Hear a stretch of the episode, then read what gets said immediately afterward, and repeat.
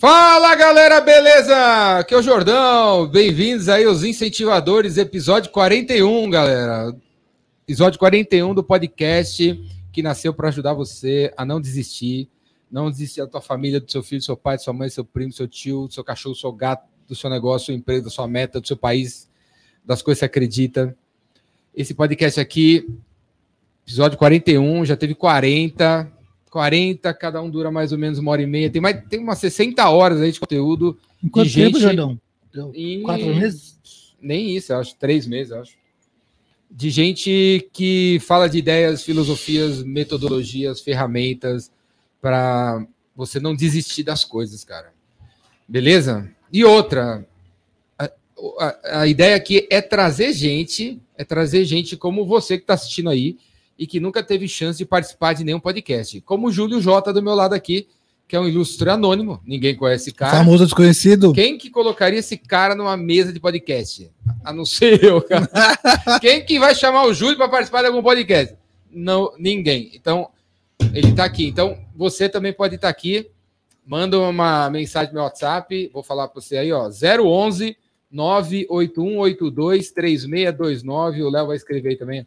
011 98182 3629. Se você quer estar aqui entrevistando entrevistado, ou sendo entrevistado pelo entrevistado, por, pela, por mim, pela gente aqui, manda mensagem. Se você acha que você merece estar aqui, você está pronto para estar aqui, manda mensagem que eu te chamo aqui. Beleza? Para te incentivar a aparecer também. Certo? Léo, muda aí o- a câmera aí. 13. Hoje a É, câmera bota 13. a câmera 13. 13. galera. Hoje é, hoje é sexta-feira 13. Estamos na Galeria do Rock. E estamos aqui com o galã André Gaui. Gauí, Gauí. Como é que fala? Na verdade, o meu nome é árabe, então é El Hawi. Mas como é fácil, a pronúncia Você fica o- Gauí. Gaui. Gauí. André Gaui, galera. Isso. E pode tirar o galã também, que de galã, de galã não tem nada. Acho que nem minha mãe, viu? Nem a sua mãe chama. Nem a mamãe chama. André Gaui. Aqui, ó, galera. Todo mundo que vem aqui no- nos incentivadores ganha a palheta do Jordão, né? Aí, ó, a palheta do Jordão. Vou dar a palheta do. André aqui, André. Agora precisa comprar uma guitarra É. agora. É para incentivar você a tocar. Porra, vambora. Você não toca ainda nada? Guitarra, eu, eu violão, toco outras baixo, coisas. outros corações, né? Olha, se Deus Você quiser, que toca os tenho- corações, não toca Toco os corações. Eu tenho duas, dois filhos e eh, hoje mesmo estava com eles. Acordo quatro da manhã todo dia. Eu, eu gosto de acordar muito cedo. Aprendi a acordar cedo quando o Tomé nasceu. Hoje ele fez oito anos. Fez oito anos agora. Para acordar às quatro, você dorme que horas? Eu durmo umas nove da noite, dez da noite. E esse, não aguento. esse sotaque é de onde? Carioca? Do Rio? Cara, eu fiquei Santos, muito no Rio de Janeiro. é? Eu, eu- cara, eu já vivi muito no Rio de Janeiro. É, Rio de, é Eu acabei ficando lá porque eu tenho uma grande amiga lá que me adotou, me, me, me abraçou. Ela mora em Copacabana e ali na rua dela, que era a República do Peru, ela morava sozinha lá e, eu- e a família dela era de Volta Redonda, onde tem aquela fábrica CNS de, de uma metalúrgica enorme lá. E ela ficava sozinha lá com a irmã dela. E eu sempre fui assim, super bacana com eles, fazia feira quando dava. E eu acabei ficando muito tempo lá, passei formaturas lá, estudei um pouco lá de faculdade também. E, e, aca- e eu sempre vou para o Rio. Uhum. Rio, para mim, é uma. Eu vou mais para o Rio do que aqui para São Paulo. Eu sou um apaixonado. Eu moro aqui do lado, mas eu conheço mais o Rio do que São Aqui eu me perco o tempo todo. Eu tenho que pôr o GPS e, e lá no Rio você andar bem. Aqui do lado é onde? Santos? É, sou, eu sou de Santos. Santos. Eu sou de Santos. Eu, Nasceu em Santos. eu nasci em Campinas. Eu nasci em Campinas. Minha Pô. família veio do Peraí, vamos, precisar de um mapa mental. Aí, É. então. Minha família veio do Líbano e meu pai, minha mãe são, tudo, são todos árabes. Eu e meus irmãos nascemos em Campinas, mas eu com cinco anos eu me mudei para Santos. Cinco anos eu comecei a andar já na praia. Meu norte é a praia, eu sempre me guio, então eu me perco em todo lugar que não tem praia. Por isso que eu não sei andar em São Paulo, mas sei andar no Rio de Janeiro. Sim. Boa. E sua família veio de, do. Você De? Rasbaia. Minha família é de Rasbaia, Onde é? é, é bem sul do Líbano, é bem perto de Israel. Você pegar ali, quando a gente fala o mundo árabe, a pessoa acha que todo mundo é, é- O mundo árabe é muito extenso. É Oman, é Catar, é Kuwait, é Egito. Tem várias Não, etnias ou não? Qual, qual? etnias, Tribos? que é, são, na verdade, a gente divide, divide muito por religiões. Hum. Ali atrás já teve uma divisão muito grande por religiões que continua e perdura até hoje. Então, quando a gente fala Líbano, as pessoas falam todo mundo muçulmano. Não. O Líbano, a maioria é maronita, que seria católico. Então, o Líbano, ele tem na sua maioria o catolicismo. Sim. O Líbano. Por isso tem muito libanês no Brasil. Talvez ah, o Brasil hoje tem mais libaneses que o próprio Líbano. É mesmo? Sim. O Brasil que- tem mais. A interessante. libanesa no Brasil é maior do que a do Líbano. Porque o Líbano é uma cidade muito pequena, ele só é famosa. Mas é uma cidade muito, muito pequena. Na cidade? Um país. Beirute também é muito pequeno. Só é famoso. E aí, essa, sua- essa região de onde você veio, É uma região montanhosa, como todo o Líbano. e- e tem uma outra religião? Ou é Católico. católica também? É, católico. não, é católico. Também. católico. Chama Maronita.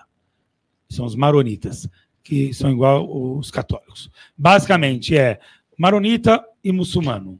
Muçulmano já é outra vertente do, da E parte tem outras religiões. Tem outras. Tem, mas não conta. É, não, não, que nem a gente fala no Ibope, não dá traço. É, deu, deu traço, né? Deu Deu, traço. deu, deu traço. Você você ainda tem muita cultura árabe? Você fala árabe, não? Eu gosto, falo pouco, porque meu pai Seus morreu. Meu, minha- meu pai falava muito árabe, porque é muito do pai, né? E meu pai morreu, eu tinha sete anos. Se mudou para Santos, meu pai faleceu. E, e aí a gente ali falando português, né? A língua brasileira. E eu fui criado assim mais na língua brasileira. Lógico, quando vinha tios de fora, até hoje todos os espantos que a gente não tem ah, a fala árabe como uma segunda ou como uma primeira fala, nem eu nem os meus irmãos. E quem é o André? Explica pra galera aí que não te conhece. Cara, é uma pessoa simples, normal, trabalha pra caceta. Trabalha com quem, né? cedo. Trabalha com quem, né? Eu, eu sou formado em publicidade, eu tenho letras também, fiz dois anos de letras. Depois, em 2014, eu fui fazer um curso técnico de arquitetura. Ah, eu tenho essa vertente toda da parte de humanas. Eu não sei ver uma injeção sendo aplicada que eu desmaio. dá para aguentar uma guerra? Dá, a gente aguenta a guerra, mas não dá para ver uma injeção. Eu- esse sou eu. E, e simples, e trabalha muito agora com dois filhos. Ah, feliz, realizado. E, você é arquiteto? Eu tenho o técnico de arquitetura. Eu não consigo fazer uma edificação, por exemplo, mas numa parte mais simples da arquitetura eu me defendo bem. Montei, tive uma empresa em 2014 até 2016 na área de obras e acabei fazendo esse, esse curso técnico de arquitetura. E a minha raiz é publicidade. Eu me formei em 95 em publicidade e propaganda pela Católica, uma universidade top, De muito Santos, legal, a Católica de Santos. É, ela é forte no Brasil inteiro, na época ela era muito forte, assim como a arquitetura também, lá de Santos, a Faculdade de Arquitetura, também católica. E, e esses dois cursos assim me guiam, me norteiam, é, aonde eu sempre volto. Hoje eu sou comerciante, mas eu sempre tenho a minha base é, nesses estudos, já no técnico de colegial, quando eu fazia letras, em concursos de poesias, é, que desde pequeno eu escrevia. Ah, ontem mesmo, uma amiga minha da Argentina acabou encontrando, foi lá no meu comércio, falou, cara, e ela, ela mora na Argentina e ela veio. Outro dia eu estava vendo meu baú e aí tinha uma agenda que as pessoas no final do ano, talvez do terceiro colegial, davam um bilhetinho, escreviam, e isso ontem, viu? E ela e ela falando assim, e as pessoas escreviam um bilhete de, né, de tchau, né, né? E ela foi pegar essa agenda e eu tinha escrito mais de 70 páginas no meu bilhete, era para ela. bilhete tinha 70 páginas? Mais de 70. Ela chama Ana Ruth. Ontem ela estava comigo, ela veio da Argentina. Olha que Ontem legal. Fizemos Que uma legal, festa cara. lá na, no meu comércio. A gente sempre faz uma festa de início de ano, que a gente brinda o ano novo, e, e foi no dia 12 ontem. E aí foi muito bacana. Depois eu te mando as imagens da festa. Você Manda falou aí. seu comércio, o que que é seu comércio? Eu trabalho com moda. Com moda? Moda. Com alta moda. Uhum. O que, que é alta moda? Alta Conta- moda é, pra- algo é, que é, quase está na aí. passarela e, e a gente consegue trazer para a rua. O que raramente se consegue nem olhar na passarela de tão causa uma estranheza. Só que a gente consegue transformar esses estilistas que nós trabalhamos, nós trabalhamos com 12 estilistas brasileiros, então a moda conceito brasileira, com 12 pessoas incríveis, e a gente tem uma loja que comercializa essas peças desses Em Santos? em Santos, chama o O do Borogodó. O O do Borogodó. O do Borogodó. E, e é uma moda meio praiana, não? Não. É uma moda chique. Para usar em São Paulo? Para usar em qualquer lugar. Você vai desde uma. Você pode ir na feira com, com essa roupa, é uma alfaiataria descomplicada, como você pode ir no casamento. A gente tem roupa de festa também. E, só que Masculino e feminino? Só feminino. Só feminino. É verdade que mulher compra mais do que homem? Eu acho que a mulher tem mais bom gosto do que o homem. O homem sabe escolher quando a mulher fala, leva essa que vai ficar melhor pra você. Ah, não tem a Você dúvida. vê erros aí na rua, você vê erros de homem. Põe, põe, põe, põe o preto que tá bom. É o que eu faço contigo. Põe o preto que tá bom. É, eu, eu gosto de dizer que se, é- Tá todo mundo aqui. né? É, eu, eu gosto de dizer que se a moda dependesse dos homens, estaria, estaria quebrado, né? Eu, eu vejo assim, tem o nicho masculino, lógico, você tem altíssimas lojas que só trabalham no segmento masculino, que eles já entenderam que é uma boa camisa, um bom corte, uma boa alfaiataria, só que é para um público também um pouco mais A e B, eu também trabalho com esse público, meu público ele é mais A e B na parte do comércio, porque a gente tem que entender que é um valor agregado muito forte naquela peça de roupa. Né? Eu não estou falando de uma peça de roupa como você vê às vezes em tapete vermelho, ou as grandes marcas que trabalham em escala como Gucci, Dolce Gabbana, um Valentino, um Oscar de la Renta, não estou falando nisso. Mas uma moda de estilistas brasileiros não é para qualquer um também comprar. O que, que significa o O do Borogodó? Cara, o veio? Odo Borogodó, cara, veio quase uma negativa. tava falando sobre a origem de várias coisas aqui. É, o- na verdade, a origem do Borogodó, do O do Borogodó, doido, né? é lá, da- lá do Nordeste. Eu vivi muito em Recife, É- é- Pernambuco. é um prato? Não. Não é um prato. Na verdade, é uma expressão que tá ruim pra caralho. O do Borogodó. Tá né? uma merda. Tipo, como é que foi a festa? Tipo, foi o, o O ó do do Borogodó. E aí, aquela mina que você pegou, meu, meu, mal o ó do, ou seja, foi ruim, não foi legal. Foi ontem, como é que foi lá a saída? Meu, foi o ó do Borogodó. Então, uma expressão muito negativa. E aí E você a- botou no Na positivo. sua marca. Não, botei no negativo mesmo. Ninguém nem entendia. 16 anos. Tenho 16 anos desse comércio. Quando eu bolei a, quando eu bolei a marca, são 18 anos de marca, mas da loja 16. Fizemos dia 5 de dezembro agora, 16 anos. Parabéns. É, no mesmo ponto, no mesmo lugar, enfim. É, Aonde, aonde, aonde? Pode falar. É lá em Santos, na rua Goiás, 41. É uma rua ali bem no Boqueirão de Santos, bem legal, bem institucionalizada. Só que não é uma rua comercial, é uma boutique de rua, bem exclusiva. E o Odo Borogodó, a pessoa ninguém entendia, cara. Falava, meu, mas como é que você pôs um nome tão negativo, tão ruim, tão sem nada a ver? Com Eu moda. hoje já tá legal. Hoje você vê bares chamado Arapuca. Outro dia eu estava em Recife recentemente, lá em Pernambuco. Tinha um bar em Olinda, chamava, chamava um bar, não, um restaurante, chamado Na Dúvida Não Coma. então, na dúvida, não coma. Eu achei bárbaro. Eu falei, pô, eu tava certo lá. Show. 16 Corajoso, cara. do- Então, Corajoso. cara, pô, então você tem essas brincadeiras Aqui em legais. São Paulo tem o sujinho. O sujinho, eu adoro o sujinho. Aliás, encontrei uma grande amiga minha, que é produtora de TV, a Arielle, e a última vez que eu estava no sujinho, encontrei com ela no sujinho, e ela é aqui de São Paulo. E então tem essas, eh, esses antagonismos. Só que eu fui muito criticado mesmo por, por ter esse nome numa loja chique. E, aí- e eu, eu sei que teve barreiras de entrar numa loja chamada Odo Borogodó, pessoa falou, lógico que eu não vou sair satisfeito. A, a lo- ó. a loja tem 16 anos. 16 anos. Aí antes disso você teve um outro negócio aí.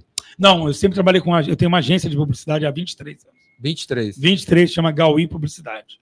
Você nunca quis ser. Ou você já foi CLT, funcionário de alguém? Eu sou totalmente contra. Eu sou yourself o tempo todo. É é uma você é briga contra minha. pra, pra você. Para mim, para mim. Eu adoro e, e adoro as leis que empregam e adoro. A gente teve que uma mudança muito signi- significativa na lei na década de 80, porque a gente não tinha lei traba- trabalhista. Se você pegar o que, que era até 80, nós não tínhamos uma lei. Então o cara era explorado, era subjugado, era maltratado, às vezes por um prato de comida. Então a gente saiu dessa escravidão, só que hoje polarizou muito. Hoje, às vezes eu vou contratar alguém, a pessoa já pede mundos e fundos, direito a não trabalhar tal dia, quero sair tal horário. A gente tinha que ter uma regra, eu sou a favor disso, uma coisa mais enxuta. Ou quase como europeu, como americano, que é, você tem o seu passe livre, você hoje quer trabalhar. Trabalhou, recebeu, trabalhou, E, recebeu, e acabou. nem por isso a pessoa quer sair de lá, muito pelo contrário, a demanda para ir para lá é muito maior. Vocês- não sei se vocês sabem, nos Estados Unidos não existe férias. sim. Pela lei é cinco dias. Não tem Eu décimo falo isso terceiro. aqui, não tem nada, não existe nem férias, imagina. Ah, são coisas incríveis, nem por isso todo mundo quer sair de lá, ao contrário, todo mundo quer emigrar para lá e, e aí a pessoa recebe pelo que trabalha, a pessoa ela quer ficar 20 dias afastada, ok, não tem essa cobertura toda, talvez essa coisa paternalista de mãe e pai que precisava, não sou contra, acho que na, quando não se tinha nada, precisava de uma lei que regesse algo para o trabalhador. E aí virou um monstro de E várias. essa lei começaram a pôr sub... É, imagina uma mãe que pega um filho que precisa cuidar com um ano de idade. Aí esse filho tem 5 anos, continua precisando cuidar. Aí esse filho tem 11 anos, ela tem que cuidar também. Mas aí ele, com 20 anos, ela tá ainda dando mamar para ele, ainda tá dando mais coisas para ele. Com 30 anos ele não vai sair de casa, com 50 ele vai estar tá exigindo o, di- dinheiro dela e, e assim. Então eu vejo o Brasil meio nessa. e- Ma- e- Mas aí, voltando no- lá atrás, você- tua família chegou em Campinas, Chegou em Campinas. você nasceu, Eu nasci. e aí, que momento você falou, não vou trabalhar para ninguém não, vou ser empreendedor? Só foi uma influência dos seus pais ou Cara, eu acho que ninguém me aceitava também. Eu acho que ao contrário. Eu acho que eu ia pedir Foi o emprego. jeito. Não, eu trabalhei, trabalhei. Olha, eu comecei meu primeiro trabalho. Eu comecei, fiquei um mês e meio quando o McDonald's abriu em Santos, na Ana Costa. Eu tentei trabalhar no 600. McDonald's, não fui aceito. A fila é enorme, a fila era enorme. Eu lembro quando não tinha McDonald's em Santos, imagina, ia entrar um McDonald's, a gente foi fazer a fila, eu um amigo meu, e aí acabamos sendo contratado e eu fiquei no McDonald's é, um mês e meio. Dali eu fui para a CIA, que era do lado do McDonald's. CIA, para quem não conhece, é uma empresa, uma empresa belga. E aí eu fiquei na CIA trabalhando, eu adoro é, vender. E, e não sei se vocês sabem, a CIA não Você pode é de vender. moda, Não pode vender. Você não pode vender. só CIA atender. só atender e repor, ou vai para o caixa. E eu gostava de vender, eu, eu ia lá, vendia, né? e aí me mandaram embora, porque eu vendia. Eu sempre fui vendedor e não podia vender. E aí a pessoa lá, lembra, minha gerente chamava Jo, um dia ela me chama de volta depois de uns, uns meses, ela falou: você tem que entrar aqui, mas não pode vender. Ok. Aí voltei para a CIA. E aí fiquei lá mais uma temporada, acho que um ano e meio trabalhando lá.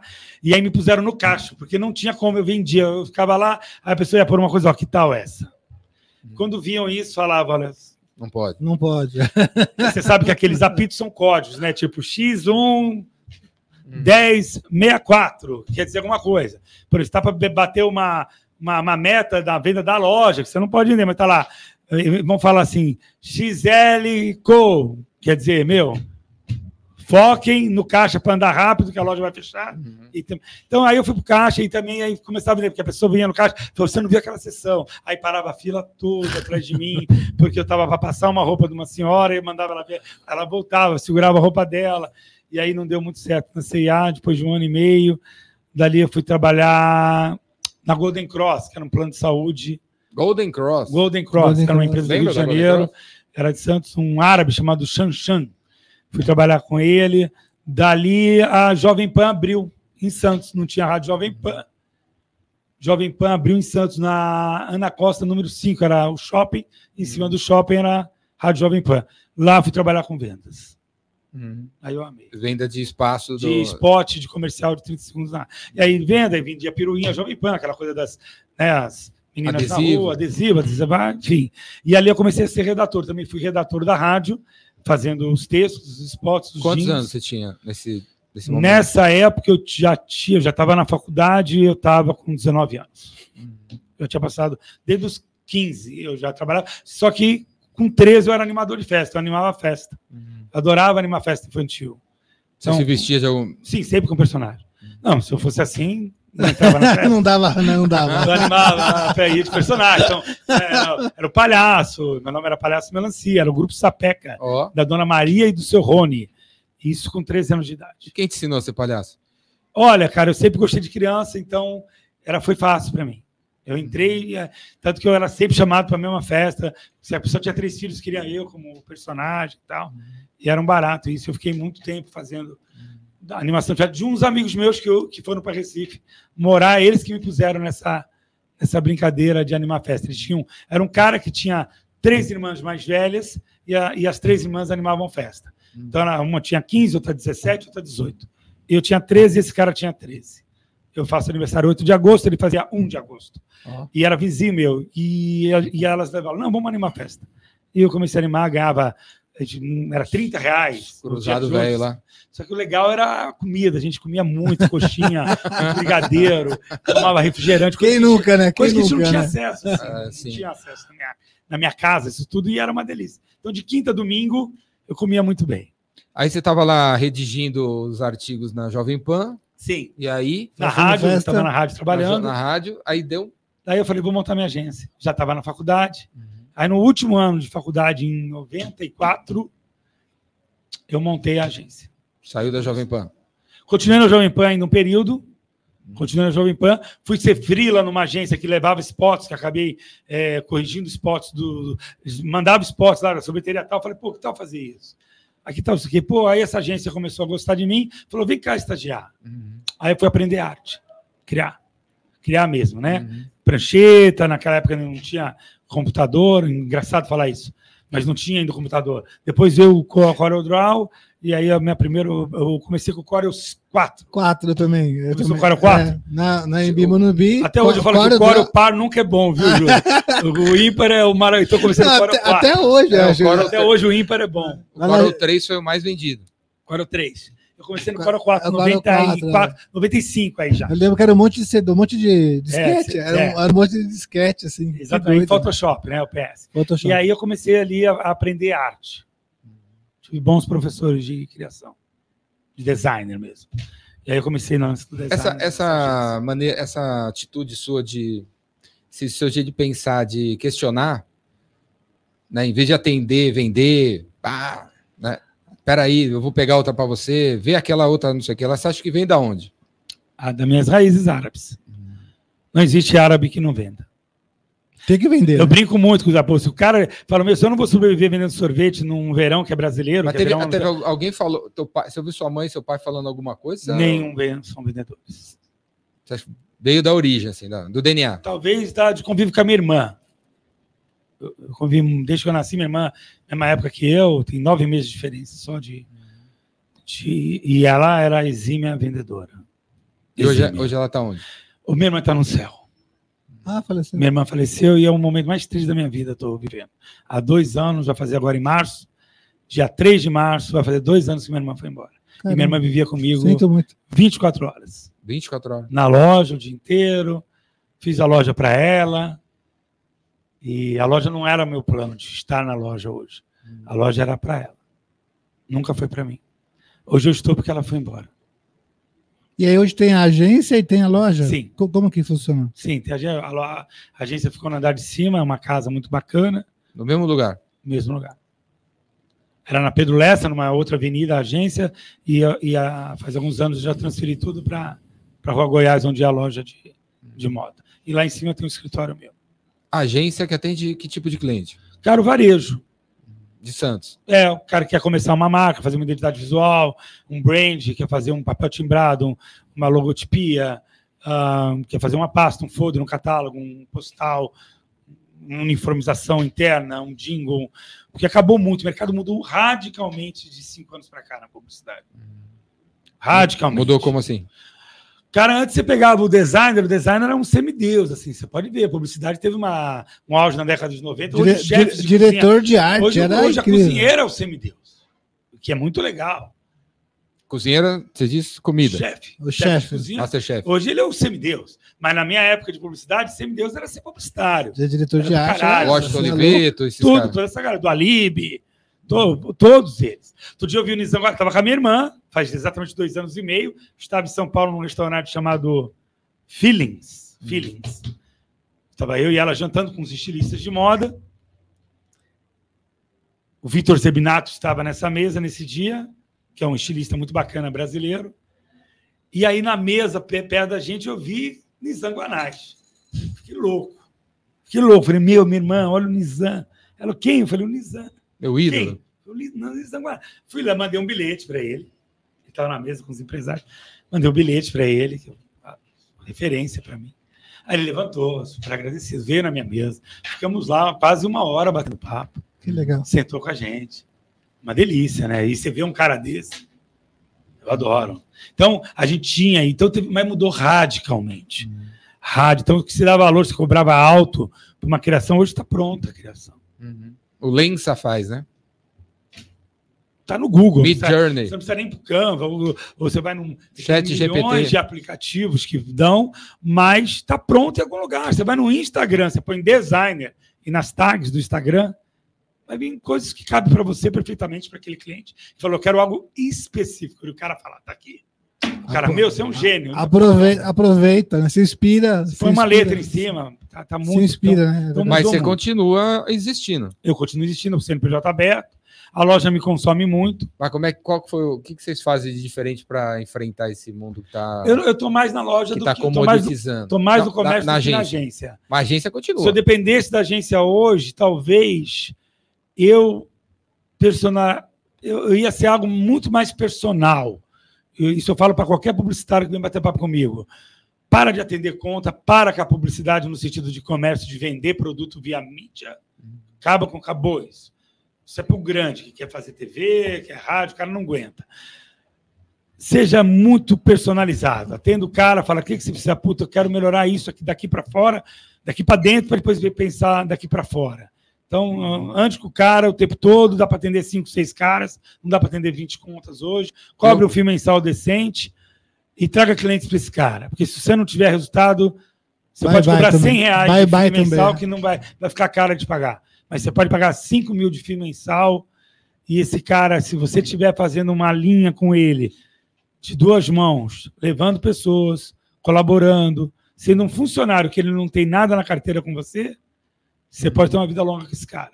Porque ele vai falar, porra, tem um cara que é um funcionário meu, está 24 horas pensando no meu negócio, criando para mim, fazendo meu Instagram, melhorando minha rede social, melhorando minha visualização aqui internamente, corrigindo o cara que atende o telefone, fazendo uma reunião por semana, uma reunião por mês, com a minha turma que está aqui dentro, porque geralmente o empresário já, já tem um atrito com essa galera, geralmente ele não quer conversar. Vai cansando, né? Vai cansa cansando. porque você fala a mesma coisa.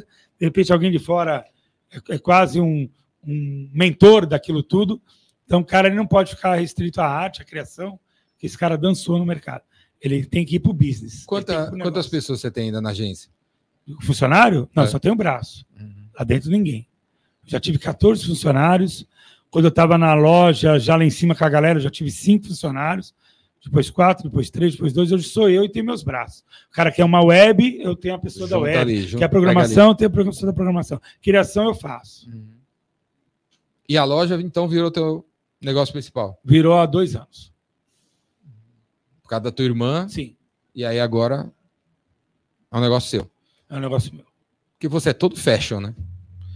Olha, eu tô de preto que nem vocês. Ah, não. Eu tô com a camiseta do. Ah, Muda aí, muda aí. ó. Eu tô com a camiseta do Metallica. Eu tô no Star Wars, Vader.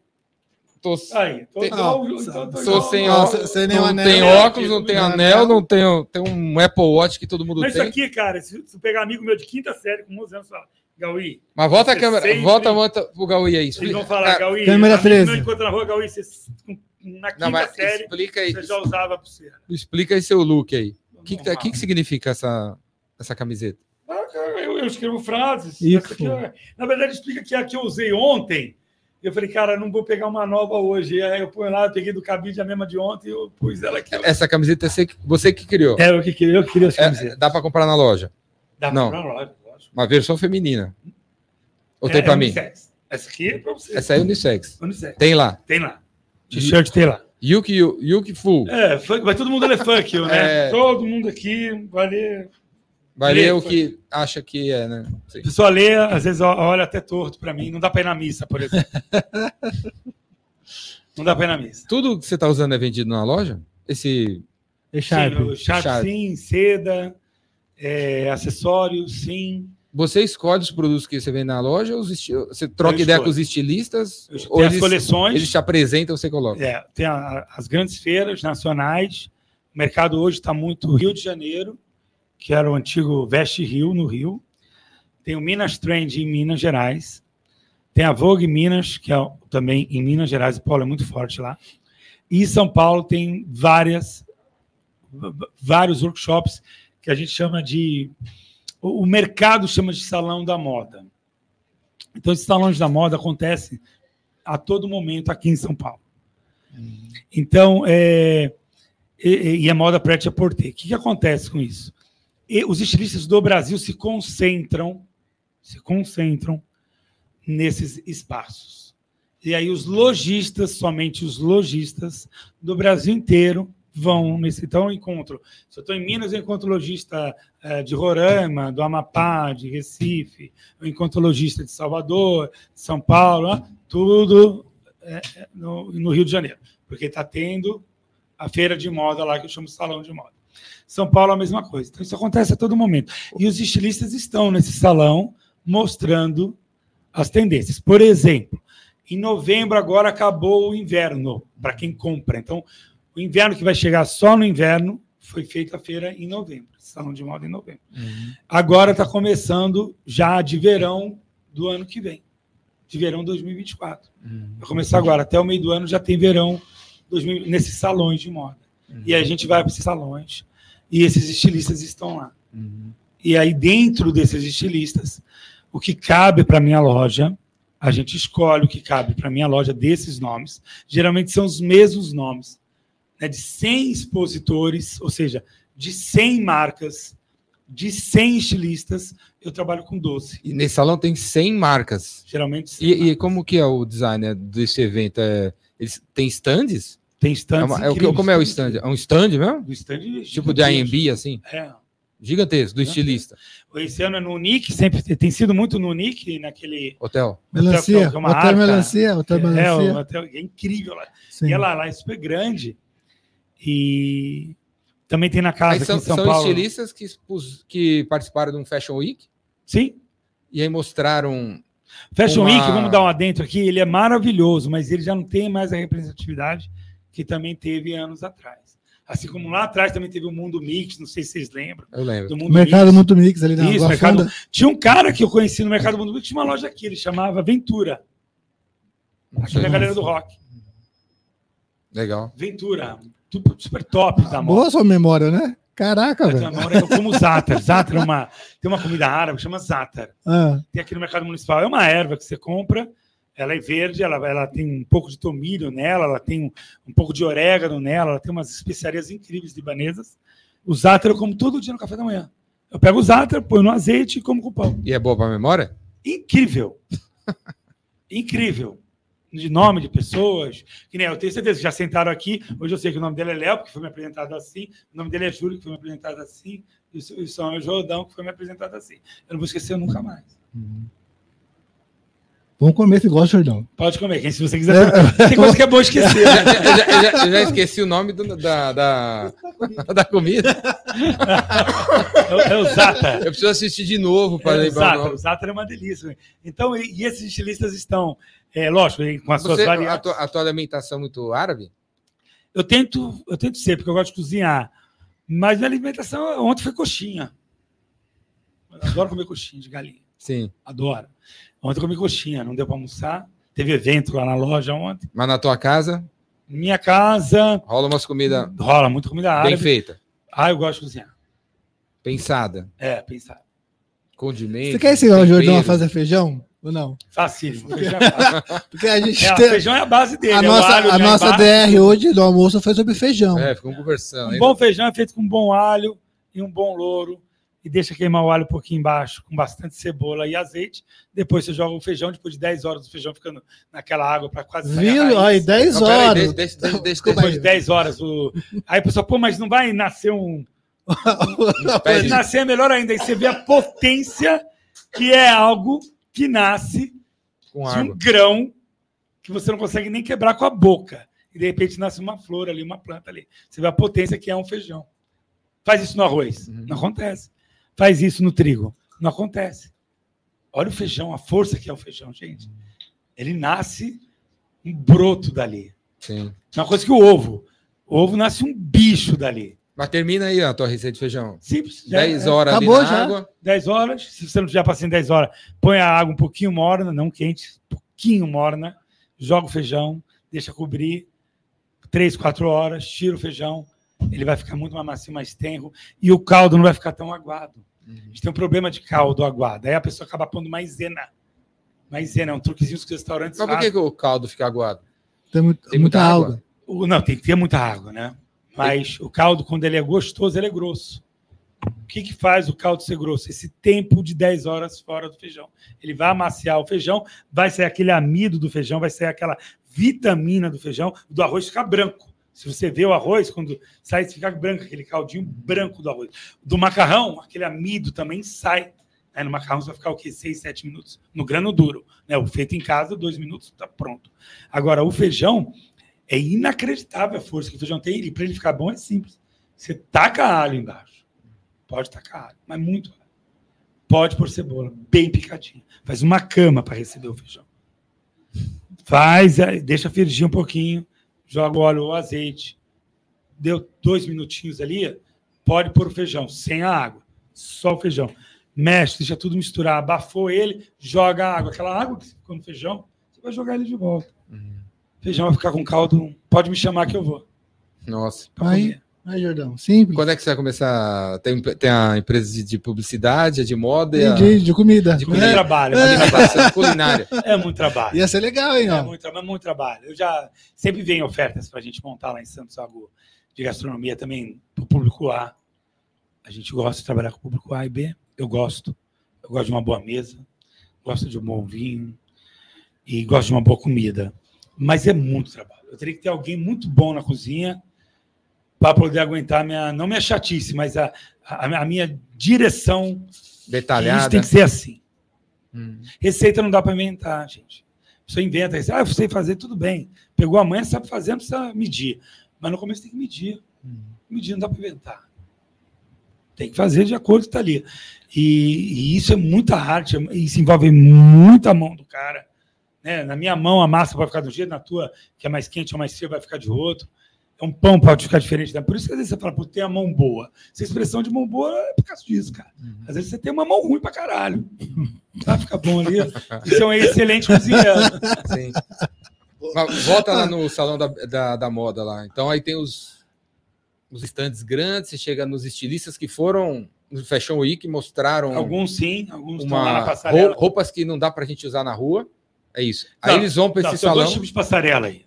A moda tem dois tipos de passarela. A passarela, que, é, que, que geralmente é o que você vê na, na grande mídia, que é a passarela, que é uma expressão, que é uma vontade do estilista, que é uma liberdade, vamos chamar de liberdade poética, só que não na redação no livro, mas uma liberdade poética para roupa, para vestimento. Então, ali nada se aproveita para a rua, e muito menos futuro. Você vai olhar coisas ali e falar, por isso que as pessoas falam, cara, como é que isso está desfilando? Não tem a ver com que, ah, mas isso vai acontecer um dia na frente. Nem isso. Pra que, que serve isso? É uma liberdade de expressão dele, é a hora dele criar. Então, ele fica. Para que que serve o cara na Sapucaí com aquelas coisas de pavão? Para que que serve? A gente ama e aplaude, canta o hino. Está aplaudindo a escola. Ali é uma liberdade poética do tema que aquele e, cara que, escolheu. e quem está assistindo pode ter Tem uma. a ver com a marca, tem a ver com para onde a marca, de repente, vai levar numa paleta de cores. Para onde a marca vai levar, de repente, num tecido tecnológico. Tipo de tecido. Para onde a marca vai levar, de repente, é, para algum devaneio de, de inspiração, mas não para uma loja, nem daquela marca, nem na multimarca. E tem os desfiles, que são daqueles, das mesmos estilistas, internacionais ou nacionais, que mostra para onde está indo a moda mundial. E mostra para onde aquela marca está se dirigindo. Que não é no Fashion Week, por exemplo. É, pode, sim, Lá né? também. também. Pode ser também. Sim, sim, pode ser e é. E aí E é. desfile uma moda que vai estar na rua. Vai estar na rua. Já está na rua. Para quem é muito ligado à moda, já está se usando. Uhum. A gente tem é, no- no- é um é um barato o Brasil. O Brasil ele tem uma moda que vem da passarela para a rua, que é o caso que a gente compra, que a gente aceita, que a gente gosta, e dentro daqueles estilistas. E, e no Rio tem uma coisa muito que não acontece no, no- lugar nenhum do país. A moda não vem, a moda vem da rua E vai pra passarela. e vai passar. Carioca é muito ousado. Carioca ele tem isso. E isso vale para tudo. Não adianta você ficar batendo uma música na rádio. Hoje eu sei que mudou o rádio. Hoje eu sei que o Jabá manda. Ele põe lá, fica batendo a música ruim, fica boa. Mas se você pegar a história do Rio de Janeiro, a música sempre acontece na rodinha.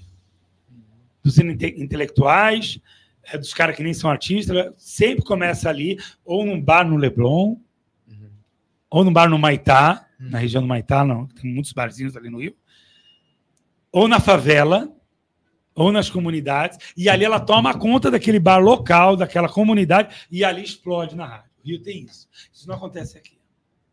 O cara, ele, ele começa aqui, ele acaba aqui. Se o cara da rádio não abraçar ele aqui, Então, acho que é o único lugar do Brasil que alguma coisa vem da rua no sempre Rio. veio da rua. Que sempre veio da Sim, rua é só no pegar a história do Rio de Janeiro. A moda é a mesma coisa. Vem da rua. Vem da rua. E dali toma passarela, dali toma rádio. Eu lembro da Rádio Fluminense no Rio de Janeiro. Uma rádio que lançou todo mundo do rock and roll e do punk rock nacional. Essa rádio chama. Isso, isso a nível Brasil. Era uma rádio que era clandestina. Ninguém fala isso, uma rádio. Ela não podia nem atuar. Não podia nem tocar Gente, nada. Era uma rádio clandestina. Então, como é que uma rádio bate uma Rádio Globo do Rio de Janeiro? A Rádio Fluminense batia. Hum. Então, toda a galera que queria ter uma expressão, ou uma moral, ou, ou a, pôr o dedo na ferida e falar, cara, eu sou raiz, tocava na rádio Fluminense. Então, os produtores, os editores, os, o, do, do Poladian ao cara do SBT lá, um que eu esqueci o nome dele, assim, era lá. Você quer lançar alguma coisa, você tinha que ir para Fluminense. Só que a Fluminense era uma rádio clandestina. E o circo voador? Ah, incrível. O Equador é história, né? Também, galera ia lá, explodia É, lá. Fortuna que fez o suco voador, né? O prefeito Fortuna era um cara bairrista demais, que abriu aquele espaço no arpoador. Era no arpoador. E era aberto. De repente, alguém ia lá, tocava e juntava meia dúzia na frente. Então, ali lançou Astruba, Astruba num, num toca o trombone, que era uma banda que depois veio o Evandro de Mesquita. O Evandro Mesquita ele veio fazer a Blitz depois disso. Uhum. Então, ali nasceu o Léo Jaime, ali nasceu Barão. uma das maiores. O Léo Jaime era só, virou solo, né? Ele tentou ficar no Barão, né? não deu. Pegada do Barão era outra, e quando ele trouxe o Cazuza, não sei se você trouxe, soube, mas quem trouxe o Cazuza para o Barão foi o Léo Jaime. Não, não sabia, não. Por quê? Porque a- a- o Cazuza tinha grana, o Léo também tinha. Normal até hoje assim. Os tribos, né? Uhum. Tribo do skate, tribo do piercing, tribo do rock, tribo do punk, Tribo da grana. Tipo, é, é normal, então não estou culpando, nem desmerecendo, nem enaltecendo. É assim que funciona. O Léo Jaime ele conhecia pela afinidade de família, de ter grana. E o, e o, e o, e o Cazuza também tinha grana. E a galera do Barão não tinha grana. Frejá não tinha, André não tinha, Lemos não tinha. E aí ele trouxe essa galera. E aí, num ensaio que o Léo estava ali, o, o Cazuza pegou o microfone e dali nunca mais largou. Assim a história do Barão começa. Mas bem depois já. Tinha o circo ainda? Tinha. Mas o circo, eu estou falando de Astrubo, não trouxe trombone.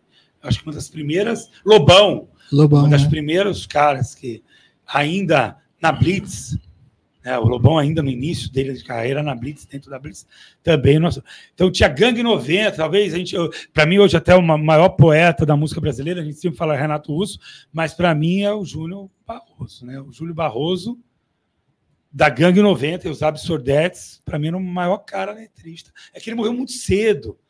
Com 20 e poucos anos esse cara morre, né? Suicida. E, mas o que ele escrevia era Gangue- absurdo. É que, é que o, que, o, 90. que, o, é que o Renato Russo traduzia a nossa geração. E você gosta de poesia, né? Eu amo, desde criança. Porque o teu Instagram, você tá aqui porque a gente Por causa do Instagram. né? Eu nem sei porque eu tô aqui, né? Ah, Eu- aí o cara, o Júlio fala: você, leu o release? O que release? Você viu um brainstorm nosso? Que brainstorm? Eu não, eu não recebi nada. E agora? eu não sei porque eu Tô tô, aqui. Já foi conversando, né? Já foi. Sim. Não, eu te vi pela, no Instagram. Galera, segue aí, eu vou colocar o link. Para, se você tá vendo a gravação, Coloca aí, coloca vai aí. estar embaixo o link do, do Instagram do André. E se não, é, segue agora aí. André A. né? André, Gaui. Gaui. G-H-A-G-H-A-O-U-I. G-H-A-O-U-I. Tem todas as vogais menos o E. É, G-O-I. Gaui. Gaui. qual o significado Gaui? Você sabe?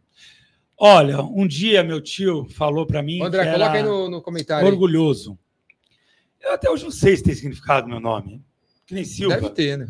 Deve ter, para tudo tem, né? Os caras estão pondo data para tudo.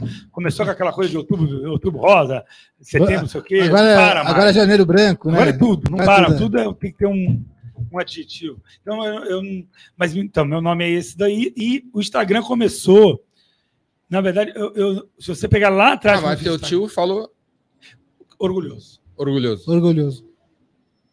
Deve ser, deve ter algum significado. Você, fa- você falou assim, né? Que não sabe porque você tá aqui. É, não sei. Na verdade, os incentivadores tem muito sobre isso mesmo. Às vezes vem gente aqui, a gente não conhece nada mesmo. E vamos se apresenta, fala sobre você. você tá E isso que é legal, sabe? Isso, isso é incrível mesmo.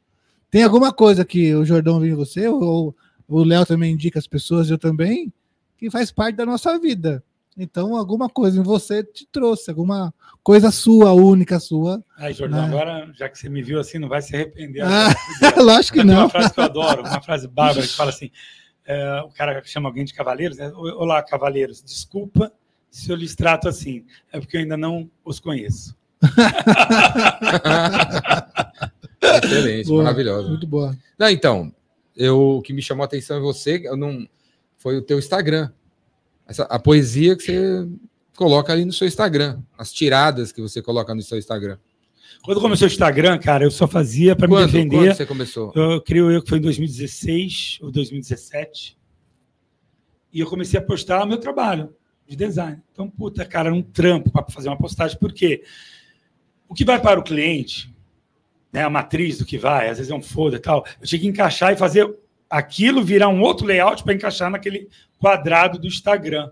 Que não é hoje assim. né? Hoje é um retângulo, é, Em pé. um Né? retângulo vertical. Sim. Antigamente era um quadrado, não era nem horizontal nem vertical, era um quadrado. E aí aquela arte, ou aquela logo que eu apresentava para o cliente, no formato das telas de computador, 880 por 440, 1820 por 960 de pixels, aí eu tinha que reformular para virar aquela arte, para ficar um quadrado, para ser nítido naquele tamanho. E aí demorava-se muito para fazer, eu fazia no computador, depois tinha que passar para o celular, para depois eu não tinha nem WhatsApp direito. E aí eu demorava tempo. Aí eu fazia aquele super trampo legal, várias imagens, construção da logomarca, eu no design, eu filminho, eu tinha que fazer o filme. Não é fácil fazer tudo isso. E postava, aí tinha uma curtida. Duas curtidas. Cara. E assim fiquei anos. Eu falei, cara, ninguém gosta do que eu faço. Sou o cliente. Aí eu falei, não é bom o que eu faço, mas eu sou um bom vendedor, porque o cliente aceitou o que eu fiz. E aí eu falei, cara, um dia eu fui lá, postei, eu sempre gostei de escrever, pos- postei uma poesia. 40, 50 curtidas. Eu, caraca.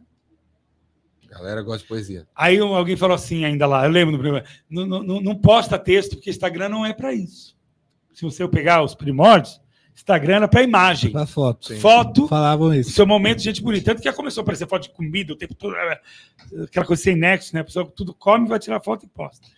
Ou de menina bonita, que é O pessoal- maravilhoso. O, o pessoal fit, né? O fit. Eu né? tô fora, eu, eu, eu, eu, eu pode ver, né? E aí eu, putz, eu falei, fudeu. E aí, aí os caras assim, não, não escreve que ninguém gosta, ninguém vai ler o que você escreve, o Instagram vai pro Facebook. Eu vi isso toda hora. Vai pro Facebook. Caramba. E continuei nas minhas criações e postando com designers que eu achava incrível. E não tinha re- Chamava repercussão, nada, zero. Zero. E eu perdi o dia. E aí eu falei, cara, vou postar mais uma frase. Aí postei. Aí dava. Aí um dia eu postei um texto, um monte de menino, ah, que máximo, ai, que amor, que, que, que texto maravilhoso. Falei, "Ah, eu tô, tô tocando alguém. O objetivo é tocar alguém, é chegar. Aliás, na vida, sempre o objetivo é tocar alguém. Eu falo isso toda hora. Acorde cedo, faça sua oração, saia para trabalhar. Se você encontrar alguém no caminho, leve junto. Toque alguém. Sempre falo isso. Tenta tocar alguém. Porque que graça vai ter você não espalhar aquilo que você é da melhor maneira possível. E eu tenho uma frase que eu amo, que é. E ela fala mais ou menos assim: Se alguém passar na tua, no teu caminho, faça ele sair melhor do que quando chegou. Você escreva a vida inteira, tem essa frase comigo. Nem sei de quando é isso, mas é muito antiga. Se alguém passar pelo, por você, faça ele sair melhor Quando do ele te encontrou. chegou, do que quando chegou. E, e é mais isso. E aí começou a tocar, e aí começou a virar, aí começou a ter seguidores. Eu já tive 154 mil seguidores. Instagram? Ué, caiu. Caiu. Ah, quando eu ponho política, os caras me derrubam. E eu pus muito há, quatro anos atrás, e agora eu pus muito de novo. Não vamos entrar nessa Saara, que é, que é muito, tá muito polarizado o mundo, mas caiu muito. Essa agora, eu, eu saí de. Eu saí de uma pré-eleição de agosto para cá, de 106, eu já devo estar com 90 e pouco. E eu saí há quatro anos atrás de 150 para 120, 112. Pô, só porque falou de política. Só porque eu falo de política. Eu lembro uma frase que derrubou 20 mil seguidores, foi na eleição de 2017, outubro de 2017. Eu até postei ela recentemente de novo. Perdi 20 mil seguidores. Eu pensei assim: Caramba, o hein? mal, a ignorância do brasileiro é achar, alguma coisa assim, é achar que. Não vão ficar bravos comigo, hein? A ignorância do Vai brasileiro perder mais dois. é De achar. forma, de forma A ignorância do brasileiro é achar que a função de presidiário é presidir o país. Porra, aí derrubaram eu, assim, absurdo. Esse eu pus de novo, aí o Supremo mandou tirar. Quem? Supremo. STF dá um comunicado lá na minha página. Caramba, Caramba, muito você nem é feio. tão grande assim, né? Isso é muito feio, é muito feio. Essa restrição é muito feia, muito, muito feio. Assim como eu também já escrevi também lá atrás, e eu escrevi agora de novo, um monte de gente veio me bater agora em mim, e a frase era de... Foi agora. É uma frase antiga que toda hora eu mudo ela e, e repito de alguma forma. Quem, quem faz a guerra não faz amor. Não vamos brigar comigo, tá? Eu escrevi: quem faz a guerra, quem faz guerra não faz amor. Logo, petistas não trepam. Só que eu já escrevi também. Quem usa arma não faz amor. Logo, Bolsonaro não trepa. Não trepa. Porque eu, era, eu sou contra. E lá atrás, ele, quando veio também em 2017 falar. E quando eu fiz também, quando explodiu aquela guerra, quem faz guerra não faz amor. Logo, Bush não trepa. Essas todo mundo gostou. Essa aqui, É que você falou, é um momento muito 51 polar, né? comentários, a maioria, Te, ba te bater? Todo mundo- a maioria eu deleto também. Tem 51 que eu deixei. As pessoas jogam pesado. Tem coisas realmente incríveis de, de me bater de, de filha da puta pra baixo. Agora. E, mas eu também já escrevi. Quem usa arma não faz amor. Logo, Bolsonaro não trepa. Uhum. Quem faz guerra não faz amor. Logo, Bush não trepa. Uhum. E, mas fala- ninguém me bateu por causa disso. Uhum. Enfim. E aí no, no dia a dia no seu Instagram, é você que cuida? Como, como eu que- cuido todo dia, eu posto posto uma frase. E, e aí você tem uma rotina para isso, né? Porque Eu acordo quatro da manhã, às seis horas já está pronta a frase. aí você vai fazer suas coisas, tem uma um- Só tem uma postagem por dia, né? Uma postagem por dia. todo dia uma Você já postagem. viu? Não, É muito legal. Uma postagem por dia. vou olhar agora. Uma postagem. Os meus stories, se você ver meus stories, tem E você já, você já ontem. conseguiu já conseguiu imaginar um produto para A editora já vieram falar audiência? comigo. Algumas editoras já vieram conversar comigo para fechar livro, para fazer algo mais, mais com uma história, não só de frases. E eu construo essa história já faz uns dois anos. Eu, eu, eu não vou chamar de bloqueio, porque eu escrevo todo dia, mas é, quando minha irmã foi embora, eu, minha vida acabou, eu fiquei muito ruim. Comecei só a repostar, não conseguia nem escrever mais. E eu só repostava. Não tinha uma frase inédita, não tinha. Esse ano eu estou saindo mais da toca. Esse ano mesmo. Esse ano 2023, que acabou Alguns dias. faz alguns Fiz dias. festa agora, coisa que eu já não fazia mais. Uhum. Já, já consigo. Eu só fiquei com a minha família, tá com a minha mãe. Saindo- mulher. um pouco do luto. Ainda estou muito, mas eu falo com ela todo dia. Incrível. Minha irmã, mais para mim, foi, sempre foi mais que mãe. Eu tenho minha mãe, tenho minha família, mas minha irmã, ela viveu comigo desde que eu me entendo por gente. A minha única referência. Eu tenho irmão também, meu irmão, mas a minha irmã era a minha referência de tudo, de tudo que vocês. Não é minha esposa, não é, é minha irmã. Quantos anos mais velho? Nove meses. Nove Ela. meses. Fomos internados juntos, ficamos juntos, até nisso ficamos juntos. Falei para ela, minha irmã, a gente é tão junto que até internado junto a gente ficou. Eu saí do hospital ela, e ela É, Foi de Covid? Foi. Que pena. Sinto muito. É uma história que eu não conversava e nunca falei, porque eu não consigo conversar. Se alguém me pergunta numa algum lugar público, puxa, sua irmã, eu acabo saindo andando. Coitado, o cara acha que eu sou mal educado, porque eu não consigo conviver com a Sim. ausência de alguém tão incrível. Tudo que eu aprendi era com ela. Desde assim me ensinar a escrever, até me ensinar talvez um dos maiores valores na vida, que é o incentivo a alguém, alguém a fazer algo. Ela é minha. Caramba, que legal. Ah, e Que legal. Qual era o nome dela? Alexandra. E aí você tá hoje nos incentivadores. Ela te, incenti te ensinou a incentivar. Olha que legal, O tempo né? inteiro me incentivava. né? Olha que incrível. Até os maiores absurdos ela me incentivava. Quando eu montei a loja há 16 anos atrás, eu falei, minha irmã, eu vou montar porque eu quero que você fique comigo na loja, a gente ficar mais junto. Uhum. Aí ela falou, ah, então eu vou. Aí ela veio trabalhar comigo na loja. Depois ela, falei, minha irmã, agora é com você.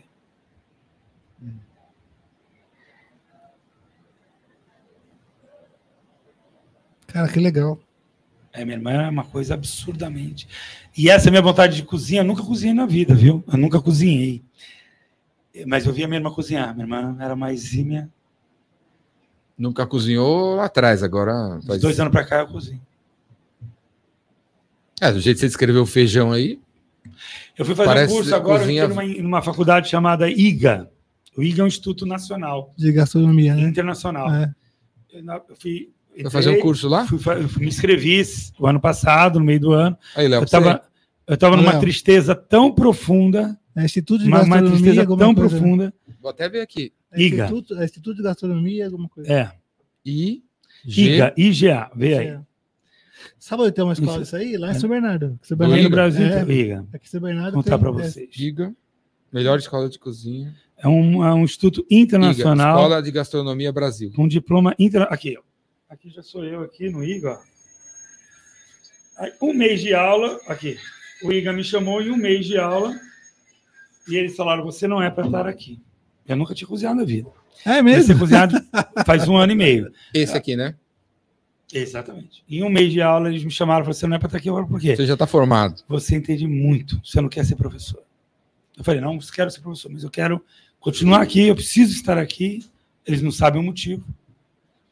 Eu preciso ter esse contato com a comida. Ele falou: então a gente vai dar uma turma para você ensinar a cozinhar. Você só segue os passos do, do livro. E aí me deram um livro de professor. Coitado dos alunos, porque não tem experiência nenhuma. E aí lá eles estão amando, e eu, eu vou lá mostrando como é que faz uma massa, como é que faz, por exemplo, um croissant. A gente come croissant, mas não tem ideia. Um, um O folhas, processo que faz, né? um uma comida árabe, um peixe, um salmão, como é que abre, um baiacu com veneno. E eu gosto muito da, da culinária. Então, e, a, e eu tô ali brincando. Então, uma vez por semana eu me presto de estar lá com essa galera, sete da manhã, e, e trocando experiências. De Eu sábado? mais que Final de semana, não? Oi? É Final de semana? Ah, você dá virou aula? um professor. Virou então. professor. É. Você sabia disso, Jordão? Não, em um mês? Em um mês. Olha que incrível. Eu, eu soube enganar bem, porque a professora passava o negócio, aqui o meu erro foi falar, não é assim que faz. Isso aqui é assim. Porque eu via minha irmã fazendo as coisas. Aí ela falava, não, tem esse jeito também. Eu falei, não, é esse jeito. Aí teve um dia que foi crucial. Ela, ela, ela uma receita, talvez era, era até simples. Só que ela não precisava descansar aquela comida, que ela fica um pouco mais dura. Era uma massa que tinha que ficar fofinha. Tipo, uma, vamos chamar de um hambúrguer, mas era de brioche. Pão do brioche. E aí, nesse dia, eu falei: não, professora, não é assim que faz brioche. Isso com ela do lado. É assim. assim. Acho que ela deve ter falado com a coordenação. Esse cara sabe alguma coisa. E, aí, e aí foi. E eu gosto de defumar muito, então eu defumo muito. Eu gosto do contato do carvão, do fogo direto com, a comida. E, enfim. De dois anos para cá. Não, o curso eu tenho, estou fazendo há quatro meses. Então, mas não, essa ligação com a Mas comida. a comida, ué, um ano e meio pra É casa. porque não tinha como assumir a anos. comida. Meu, o que minha irmã fazia, eu não tinha condição. Já tinha alguém fazendo, né? Não tinha como, não, eu ia fazer, eu não tinha nem como chegar perto da qualidade do que, do que, do que era servido na mesa. Era absurdamente inacreditável. Cozinhava muito, mas não é pouco. Tipo assim, ela fazia uma comida da Mongólia, alguns pratos da Mongólia. Lá em Santos tem uma chefe muito forte, chama Odilinha, que ela faz só bufês de casamento, festas incríveis. E a Odilinha entrou na loja esses dias chorando, falando: Filha da puta daquela baixinha. Minha irmã tinha 1,45m. Filha da puta daquela baixinha. Eu pedia para ela a receita do carê, daquela, de uma comida indiana. Ela não me deu. Ninguém sabia o que ia acontecer com a gente. E eu queria tanto aquela receita. E eu olhei para a Cíntia e falei: Puxa, Cíntia, é verdade. E tem uma amiga nossa que conviveu com a gente muito tempo e ela passa natais em casa, esse ano passou Natal também. E ela chama Meiri. Ela tinha um dos melhores restaurantes do Brasil de culinária japonesa em Santos, chamado Nagasaki, um dos mais tradicionais. A gente frequentava esse restaurante, eu e minha irmã, porque a gente era muito amigo da Meiri. Porque a Meiri trabalhou comigo num banco. Eu esqueci de falar que trabalhei no banco econômico. trabalhei no Banco Econômico da família Calmon de Sá, que era uma família da Bahia. Eu trabalhei nesse banco, acho que eu fui trabalhar lá, que não tinha nada a ver com banco, exatamente para conhecer essa minha amiga chamada Meiri, era uma japonesa, e ela tinha um restaurante chamado Nagasaki, no Canal 3, e era um, e é um restaurante incrível, fechou na pandemia. E ela vive muito com a minha família, Natal, Dia das Mães, está sempre com a minha família. E esse ano passou Natal em casa com a minha família. E a Meiri também cozinha muito, só que comida oriental. E aí, nesse Natal, eu falei, Meiri, por acaso, por acaso, minha irmã te passou a receita do carê? Aí ela, ela não passou, mas eu vi tua irmã fazendo esse, essa, essa comida várias vezes. Eu sei fazer. Falei, uau. E aí eu marquei já em abril, que é o aniversário da minha irmã, dia 7 de abril. Ela vai na loja fazer essa, esse almoço. E eu vou chamar as clientes. E a gente vai comer esse cara. E eu vou chamar a Cíntia da Odilinha, ela nem sabe. Ah, ela nem sabe que é um buffet muito forte lá em Santos tem um nome muito grande em buffet de casamentos e tal. Eu vou chamar a Cíntia para comer o carê que minha irmã fazia, que é uma comida da Mongólia, que ela viu um cara num restaurante aqui em São Paulo, ela estava comigo, um restaurante chama Tantra, aqui em São Paulo. Hum. A gente viu um cara que era um mongolês, ele era realmente enorme, parecia aqueles havaianos. E o Tantra é um restaurante que tem chapas, eu lembro muito bem, um restaurante totalmente escuro, hum. uma luz ocre, com chapas, e muitos brotos que você separa, põe num bol e entrega para esse cara, e esse cara faz uma mistura e põe umas ervas e joga uns molhos e te entrega essa comida da Mongólia pronta. E minha irmã, uma hora, experimentou essa comida que eu nem sei qual é, e eu nem experimentei, e ela foi em casa e reproduziu algo incrível, que é essa comida chamada carê. Um dia, eu estava, ficou até com água na boca, estava num... minha irmã fazia um, uma sobremesa de Natal chamada Manequinho Araújo que nada mais é uma sobremesa com banana, a base dela é banana. Só que era incrível. Mas de um gosto que não, não dá para entender. E eu amava esse doce. Manequim Araújo. Um dia a Merri me chama, vem cá. Eu sempre almoçava no Nagasaki, era perto da loja, e as, era perto, então eu ia no Nagasaki comer, que era no Canal 3. Antes era na Ponta da Praia. E eu só ia nesse da Ponta da Praia porque eu era amigo dela, porque era, era, era realmente o ticket médio era muito alto. O Pelé vivia no Nagasaki, Pelé. O Gugu Librato vivia, o Silvio Santos vivia. Várias vezes eu ia para o Nagasaki, e o Pelé estava lá, e o Gugu estava lá, e realmente você vê o ticket médio numa casa dessa. E eu ia porque eu era amigo dessa minha amiga. E aí ela vem cá comer uma sobremesa que eu fiz. Ela tinha feito uma sobremesa que ela serviu numa taça, a sobremesa toda branca. Quando eu pus aquilo na boca, eu falei, pelo amor de Deus, meu, o que é isso? Ela é jaca. Não, não é possível. Jaca era jaca. Era uma, uma, mistura de jaca com gengibre e coco. Coco branco, aquele coco ralado. Uhum. Coisa mais incrível do mundo. Eu saí correndo da, do, do restaurante, voltei para a loja, minha irmã não estava na loja. Minha irmã, onde você está? Não, tô, eu estou na rua. E aquele dia, não sei o que aconteceu, eu fui embora, no dia seguinte eu voltei para a loja, né? vem cá que eu vou te levar para... Achei um concorrente para o Manequinho Araújo. Aí ela falou, imagina. Eu falei, minha irmã era um orgulho maravilhoso. Imagina. Falei, achei, minha irmã. Duvido. Falei, duvido. Falei, achei um concorrente igual o Manequim. Tão bom quanto. Ela sentou na mesa. A falei. E ela não tem isso no cardápio dela no Nagasaki. Ela não faz isso. Ela fez, acho que para concorrer com a minha irmã. Porque ela era uma ótima cozinheira. Ela é uma ótima cozinheira. Chama Nagasaki. Você vê aí, você vai ter o restaurante dela no, no Instagram. Aí ela, aí minha irmã, não tô brincando. Minha irmã comeu aquela taça de cristal, pegou uma colher de sobremesa, pôs na boca. Quando acabou de comer, escorreu uma lágrima do olho da minha irmã. Falou: é tão bom quanto o meu doce. não era melhor mesmo. Senão, minha irmã era tão honesta, minha irmã era tão honesta, que eu acho que ela falaria se fosse melhor. Mas minha irmã falou: Isso é, é tão bom. bom quanto o meu doce. Aí eu falei, tá vendo, minha irmã? Tá vendo? Tá, parecia um gol do Brasil, né? Tá vendo como é bom? E aí eu nunca mais comi esse doce. Outro dia eu falei pra minha faz esse doce de jaca que você faz. Aí ela falou, um dia eu vou fazer, você, você. Que é uma coisa incrível. E a gente sempre foi, assim como o italiano, o árabe sempre foi reunido na mesa.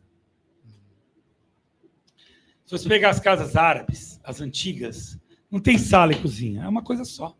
Hoje é moderno, você ter, falo de interligação, é, vamos fazer conversar a casa. Visite Tem a nossa mil- cozinha. Ambiente combinado. de você chamar ambiente uma arquitetura. combinado. Vamos combinar, vamos abrir, vamos fazer conversar a sala com cozinha.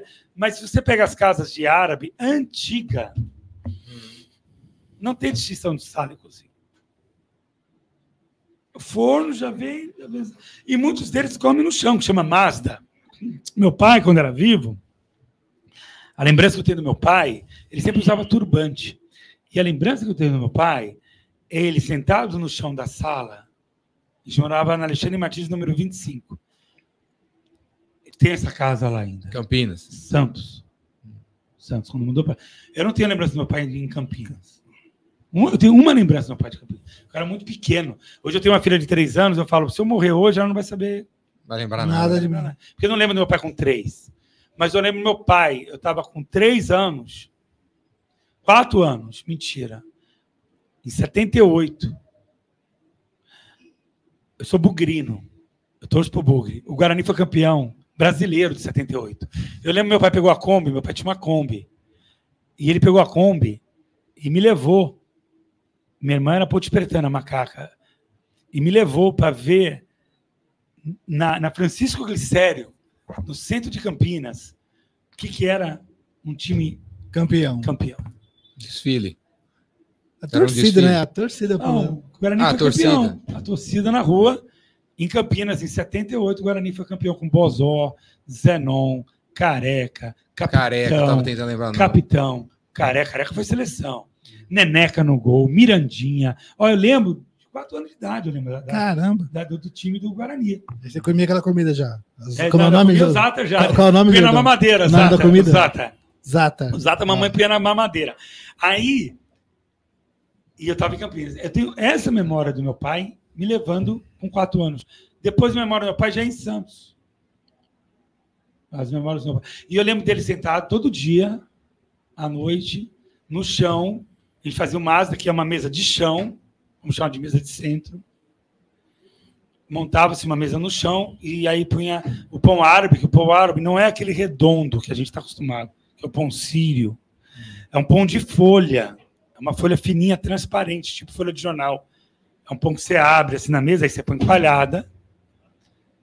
Põe coalhada, põe babaganuche, tem o romos, come um kafta. E meu pai todo dia com zata e abria e, e o arguile do lado. Eu não fumo, nunca fumei um cigarro na vida, nunca pus um cigarro na boca. Mas minha casa é tem um monte de arguiles. Eu acho que tem uns seis arguiles. Era do seu pai. Tem um só da, dessa época. De cristal, do Líbano e tal.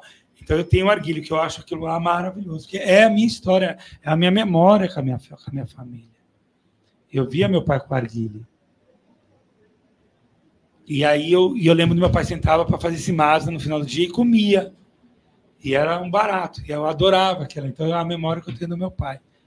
Então, hoje eu tenho, eu tenho uma filha com três anos, eu fico pensando, gente, se acabar para mim agora, ela não vai saber. Não vai acabar, cara. Não acaba, não. Ô, Não, ô, é- André, a Mary Yamaguchi aqui falou, ó. É essa daí, a Merri. Merri. É essa aí, ela tá vendo? Tá? Fala, Merri. André, Fala, Merri. ó, é sagu no leite de coco com caldo de jaca e laranja, viu? Ó.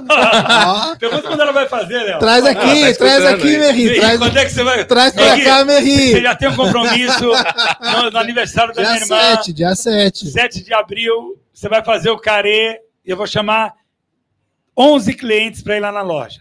Do jeito que ela gostava. E nós vamos fazer um almoço. Mas você tem um compromisso antes. Vim aqui. Na Galeria do Rock, aqui com o nosso vim amigo. aqui participar dos incentivadores, trazer essa sobremesa aqui, ó. Anota meu zap aí se você não anotou, ó. 011, Eu mando para ela. manda aí, o André vai mandar. 981823629. Você vai vir aqui, trazer aqui, a gente vai botar aqui.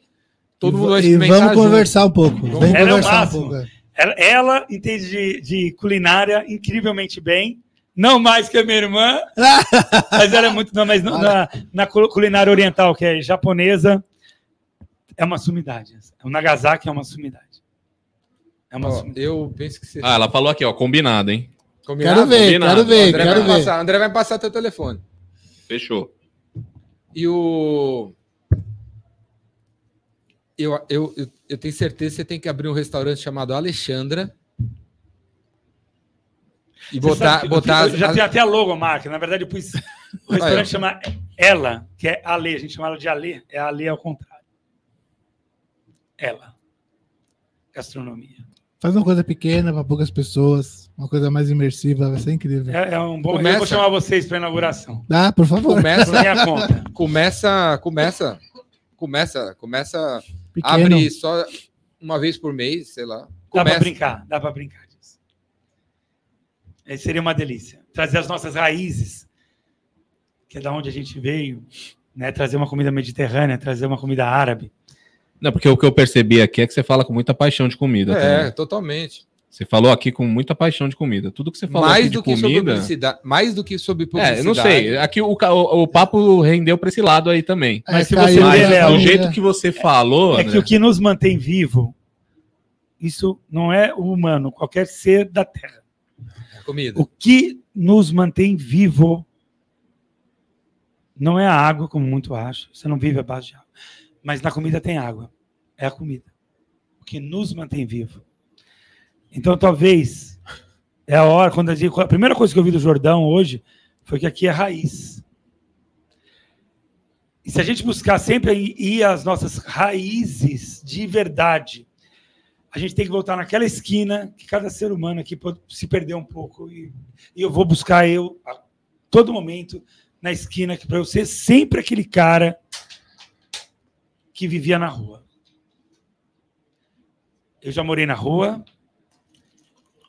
e nem por isso eu era menos ou mais e nem por isso eu era mais ou menos é, porque eu não deixava ser desrespeitado. Então a- a- eu acho que a raiz nossa é aonde vai nos guiar. Quem perde a raiz não tem ideia de futuro. Muitas vezes o que te fez chegar aqui, cada um com a sua história, pode ter sido a grana, pode- não vai te levar adiante. Escutem isso. Às vezes o que fez chegar, o que me fez chegar até aqui, também não me leva adiante. É a raiz que me leva adiante. Se eu não tiver isso na minha essência de verdade, porque eu vejo hoje como o mundo inverteu valores, e não é porque eu tenho filho eu falo isso, falo para mim. Se eu não tivesse, falaria a mesma coisa. A gente tem que ter uma coisa que talvez seja a maior qualidade do ser humano. Que eu sei que hoje está para beleza, e hoje está para o capitalismo, por dinheiro, e hoje a maior qualidade do ser humano, às vezes, é pagar a conta em dia. A maior qualidade do ser humano é a decência. Boa. É ser decente. ó, André, o Cledson Menezes falou: André fez uma pizza maravilhosa em um final de semana que foi nossa família. O cara é nota mil como pessoa e na culinária também. Conheci o Cledson agora. Conheci Cledson, cara de Maceió. Cledson, Ele- Cledson ele tá grávida, aqui. Ele vai ter filho agora, a mulher dele tá grávida. Um beijo pra Helena. Beijo pra O cara Regina. lembra, velho. Conheceu ele? Conheceu agora como assim? Conheci agora o seguinte: eu, eu- fiquei despatriado, como eu te falei, quando minha irmã foi embora, eu, eu perdi o rumo total e fiquei com a minha família só. E aí a Juliana, muito sábia, me punha às vezes no avião e fazia eu viajar para algum lugar para não, pra eu não me matar. De verdade, eu sempre fui um cara pró-vida, ah, feliz, acordo com, gritando de felicidade. E eu realmente me perdi, fiquei triste. Eu me entristeci. Coitada da minha esposa que teve que aguentar. Eu não conseguia mais nem. Eu chegava do trabalho e não conseguia subir em casa, porque eu só chorava. E aí eu ficava, eu moro em frente à praia, então eu ficava na praia chorando, na areia, até acabar o choro.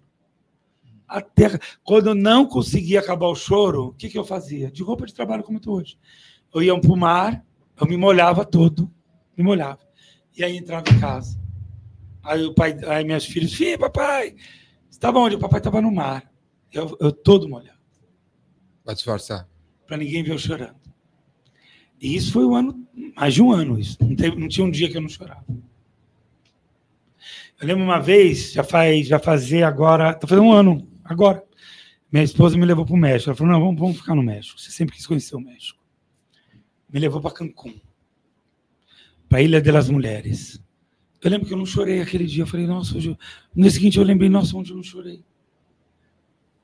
Fui para a igreja rezar que eu não tinha chorado, que eu não estava feliz. Foi a primeira vez, depois de um ano que não tinha chorado, foi lá. Depois eu vou ter que chorar de novo, normal. Eu não posso lutar. Eu não tenho força para. E. Enfim. Aí eu tô, eu tô falando isso, eu nem sei porquê. Cledson. E aí a minha esposa falou assim: tem uma nova turma aí para você. Porque eu larguei minhas turmas todas. Minha casa era uma festa. Eu recebia toda semana gente na minha casa. Minha casa era uma loucura. Uma loucura. Uma loucura. Recebia e, e cozinhava. Cozinhava para a turma. E porque na, na, minha onde eu morava com a minha irmã não podia cozinhar, porque não dava para cozinhar, que ela era incrível. E na minha eu podia, tinha liberdade de fazer. E aí e eu parei tudo isso. Aí um dia a Arjuna falou: não, tem uma turma nova aí. Mas que era o pessoal da escola da Martina, da minha filha mais nova. Porque meus filhos não iam para a escola. O Tomé foi para a escola com seis anos, que era obrigação por lei, senão eu ia ser preso. Eles eram criados pela gente só. E meu filho não ia para a escola, e um dia, não, tem que ir porque vem o conselho tutelar, vai levar. Tem que ir para a escola. Ok. Pus ele na escola. Foi maravilhoso, ele adorou.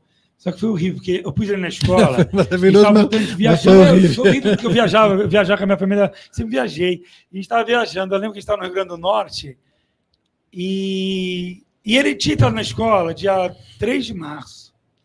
E aí eu falei, não, gente tinha uma viagem para o Rio Grande do Norte, eu gosto de carnaval lá, fomos para ficar lá. E aí voltamos, dia 16 de março, exatamente, no dia que ele entrou para a escola. Dia 21, o mundo parou, não podia mais ir para a escola por causa do Covid. E ele ficou uma semana, ele, amor, ah, tem gente, tem... não era só pai e a mãe, tinha crianças e tal. E ele adorou aquele. ele ficou uma semana só naquela escola.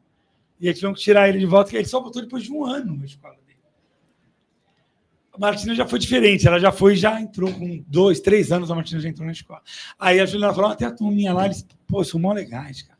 Tem grupo, eu não participo de grupo nenhum, ela tem um grupo deles lá no WhatsApp das mães, são super legais. E marcaram um jantar para todo mundo ir num restaurante. Falei, nem vou, nem vou. Não, você vai. E, graças a Deus ela falou: você vai. Aí eu fui. Aí eu conheci esse Clédson aí, uma turma incrível. E a turma é tão incrível que eles são lá de Santos. Santos geralmente que mora lá. Santos tem vida própria, economia própria, 420 mil habitantes, cultura própria. Ninguém da classe da Martina é de Santos. Então é Macaé, Rio de Janeiro, interior de São Paulo, Maceió, Recife, Holanda, Inglaterra, de fora. Não tem ninguém das, de Santos.